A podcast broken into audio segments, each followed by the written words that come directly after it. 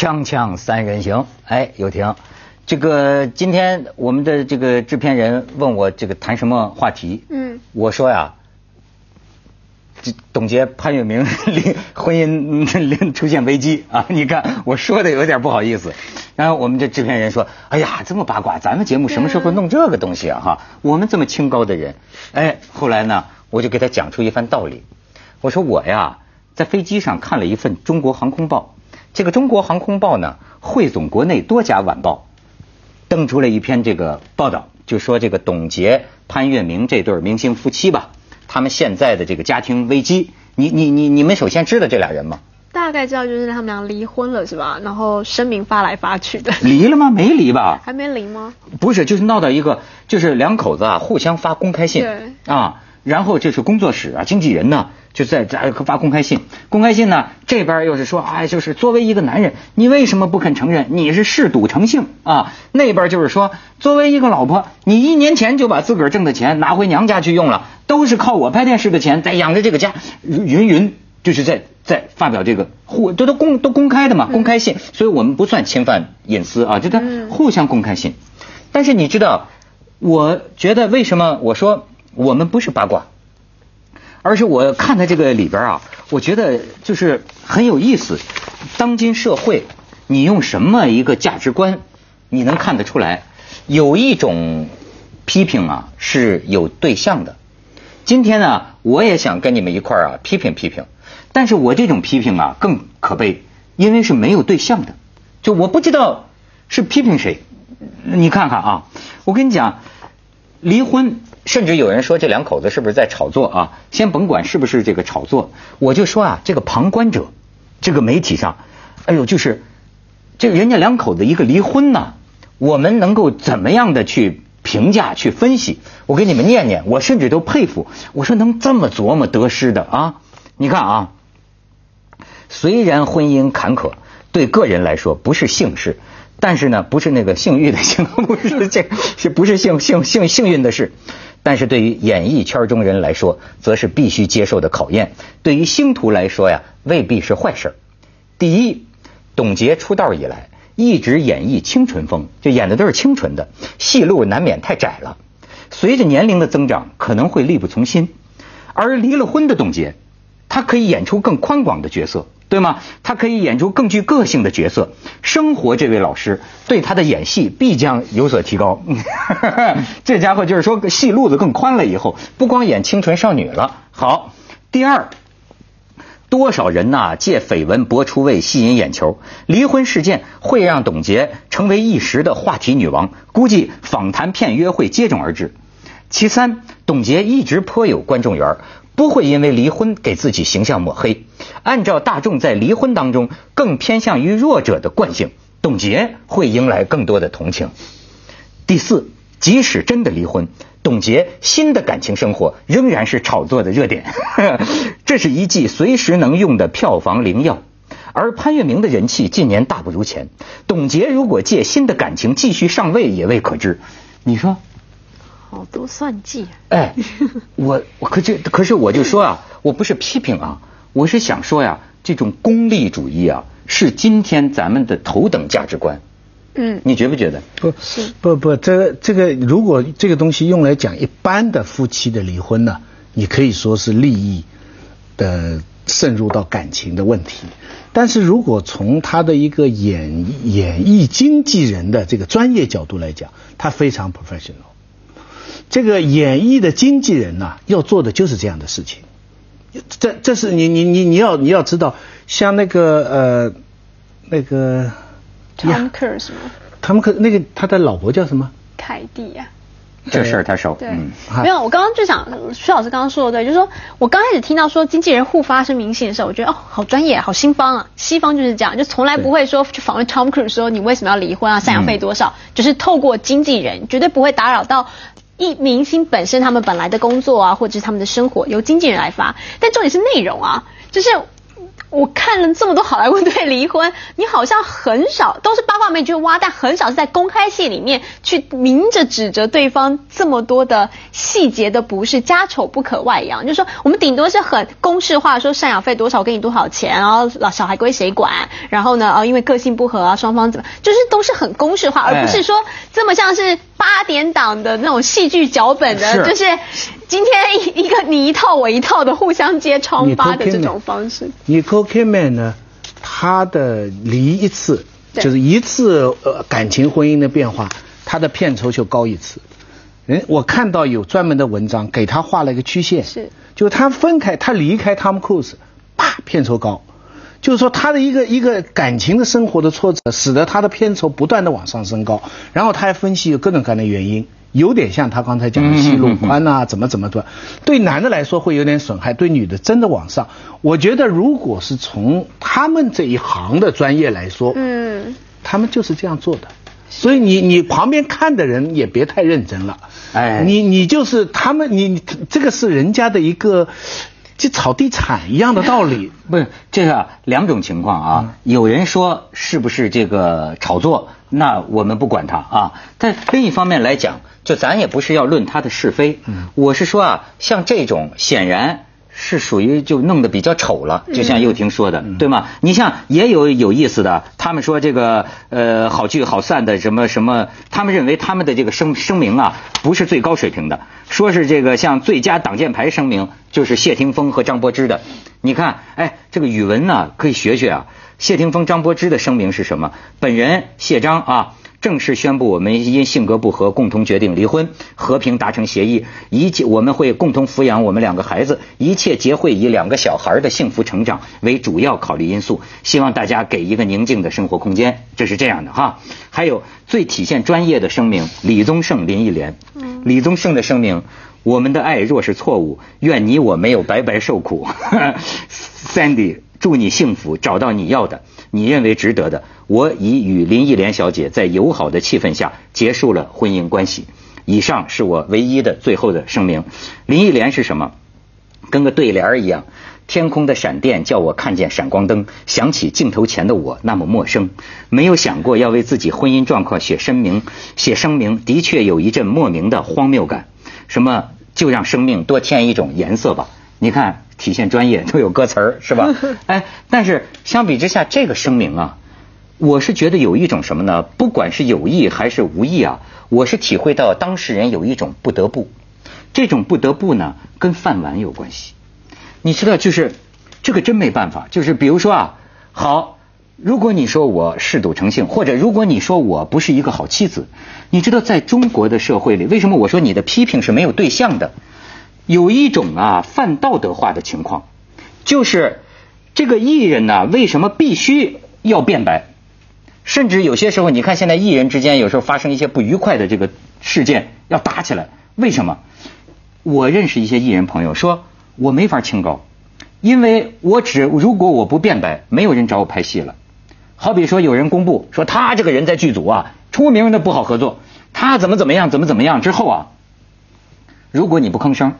没有人找你拍戏了，或者说，如果你不是个好丈夫，你的饭碗你明白吗？但是你我我我又觉得好像，比如在好莱坞，我们没觉得像那个小甜甜，甚至像玛丽莲梦露，你就跟总统睡觉，但是该找你演戏，他是另一回事，你知道吗？但是你看我们的这个明明星啊，颤颤巍巍，就是说什么有个有有件事叫公众形象，你知道吗？就是说。哎，如果离婚这事儿啊，显着我不是好，我是过错一方啊。你知道为什么必须辩白啊？不辩白，你要不要不就像你说的，经纪人都看得明白啊。不辩白，戏路大减，那怎么办？这这个这，他又这么就跟饭碗结合到一起，你说这是专业吗？而且复杂复杂在，对于很多演员来说，公众形象哈，已经不仅是他的专业需求，也渗入到他的人格心理内涵了，就是。在很大程度上，我的形象就是我活的价值，可以不仅是一个工作饭碗的问题了。所以有很多人他其实已经不幸福，可是他为了这个公众形象，他得硬撑下去，他否则觉得自己很失败。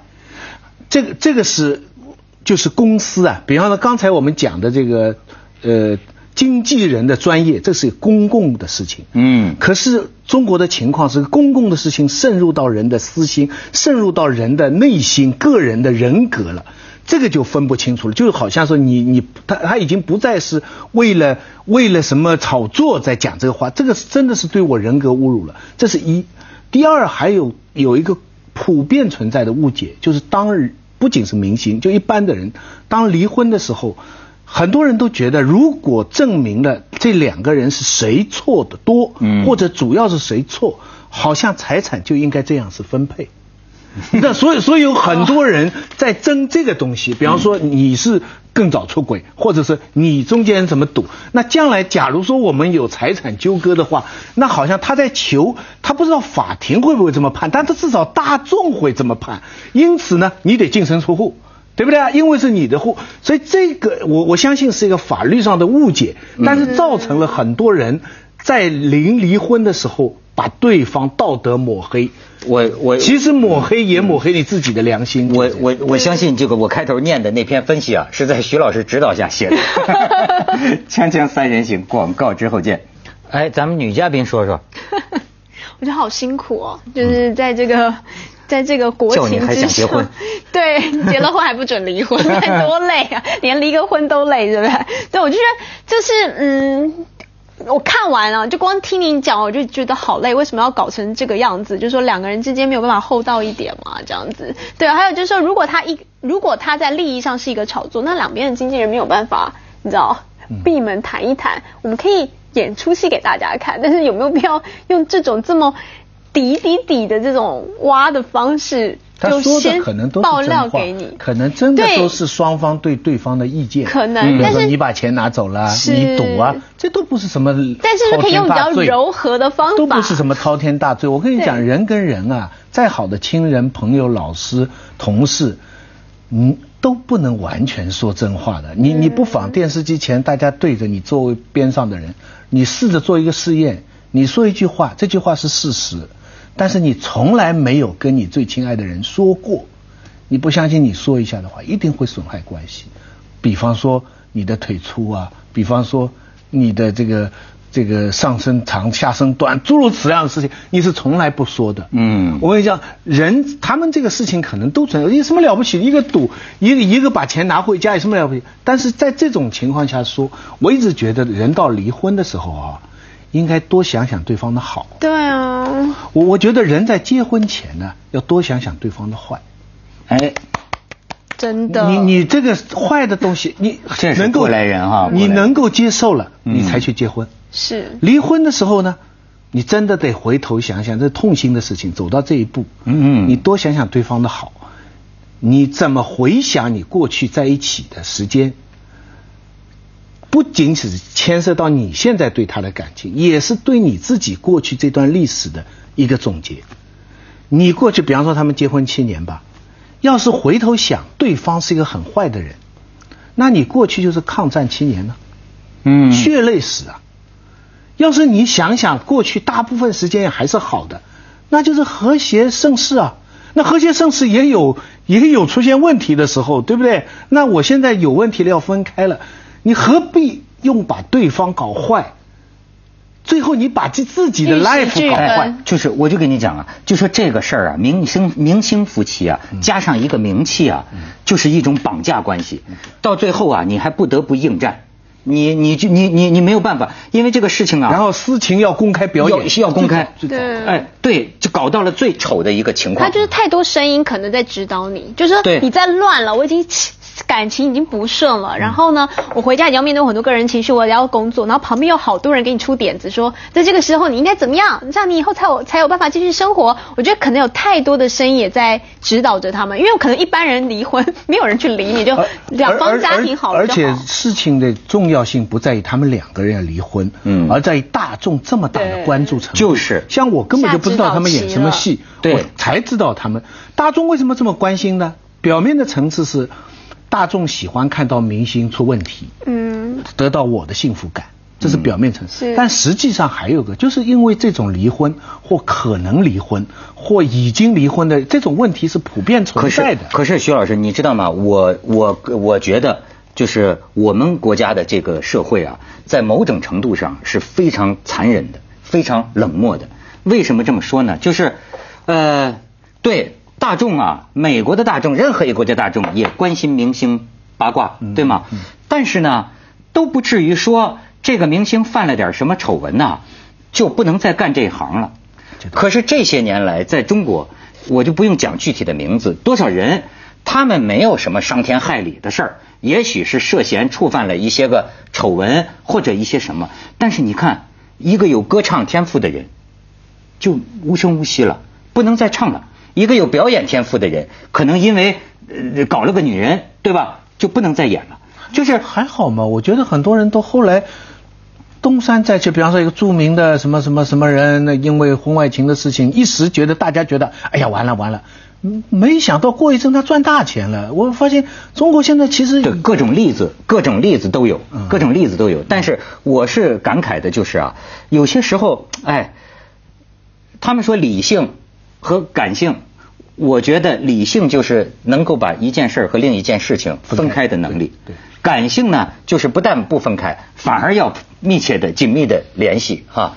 好比你比如说，咱们像你比如说英国的那个叫什么毒后啊，什么怀斯、豪斯啊，好家伙，那种人要是在中国，你知道吗？那还能唱歌啊？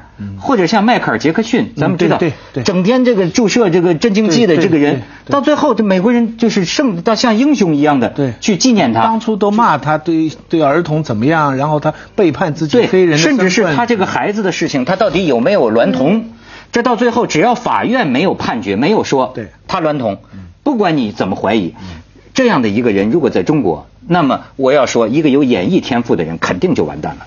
这就是那其实是你的损失啊！你这个社会，你失去了这么一个有某方面天赋的人。我的意思，你看，在中国，包括一个明星，他要是跟一个贪官，或者要是跟一个什么扯上点什么，你就看吧，消失了，消失了，这个人就。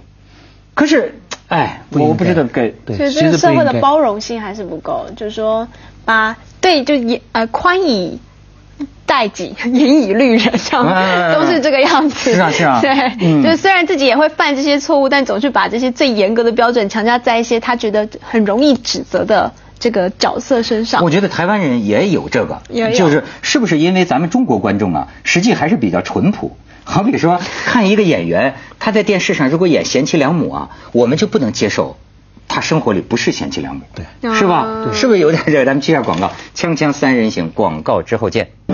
你看，我就说我看这篇这个娱乐媒体的这种例子当头的评论呢、我就不能不佩服啊，他这种精明。